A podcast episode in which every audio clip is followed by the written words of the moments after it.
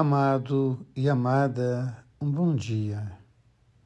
Nós vamos percebendo como que a palavra de Deus ela vai atingindo as diversas comunidades e os desafios que os apóstolos enfrentam, perseguições, calúnias.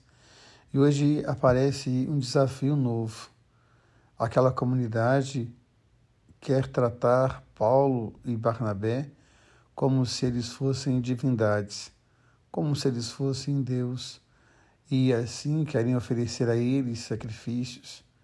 Eles percebem isso então e renegam tal atitude. Eles não são deuses, eles não estão acima de ninguém, eles são apenas servos do Senhor da vida, do Senhor Jesus Cristo. É muito bonito a gente olhar então essa coragem que esses homens têm de não se colocar acima do bem e do mal, de não se colocar melhor do que ninguém, mas a serviço da vida e de toda a vida.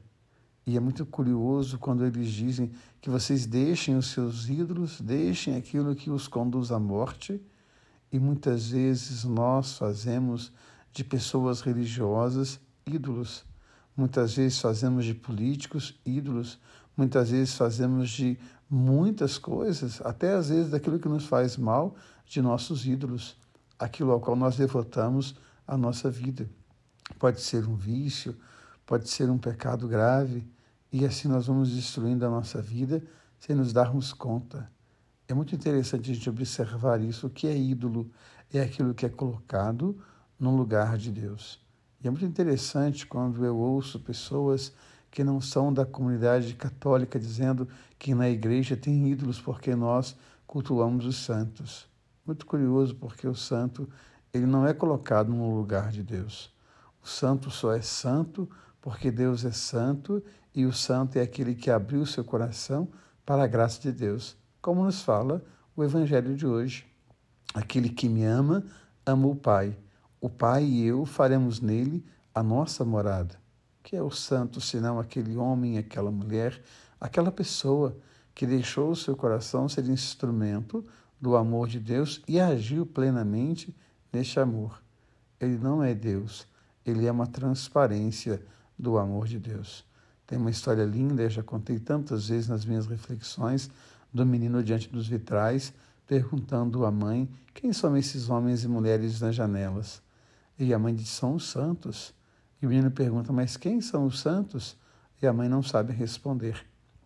Dias depois, o menino volta à igreja, olha para os vitrais, e ele olha para a mãe em silêncio e diz: Mãe, eu sei quem são os santos.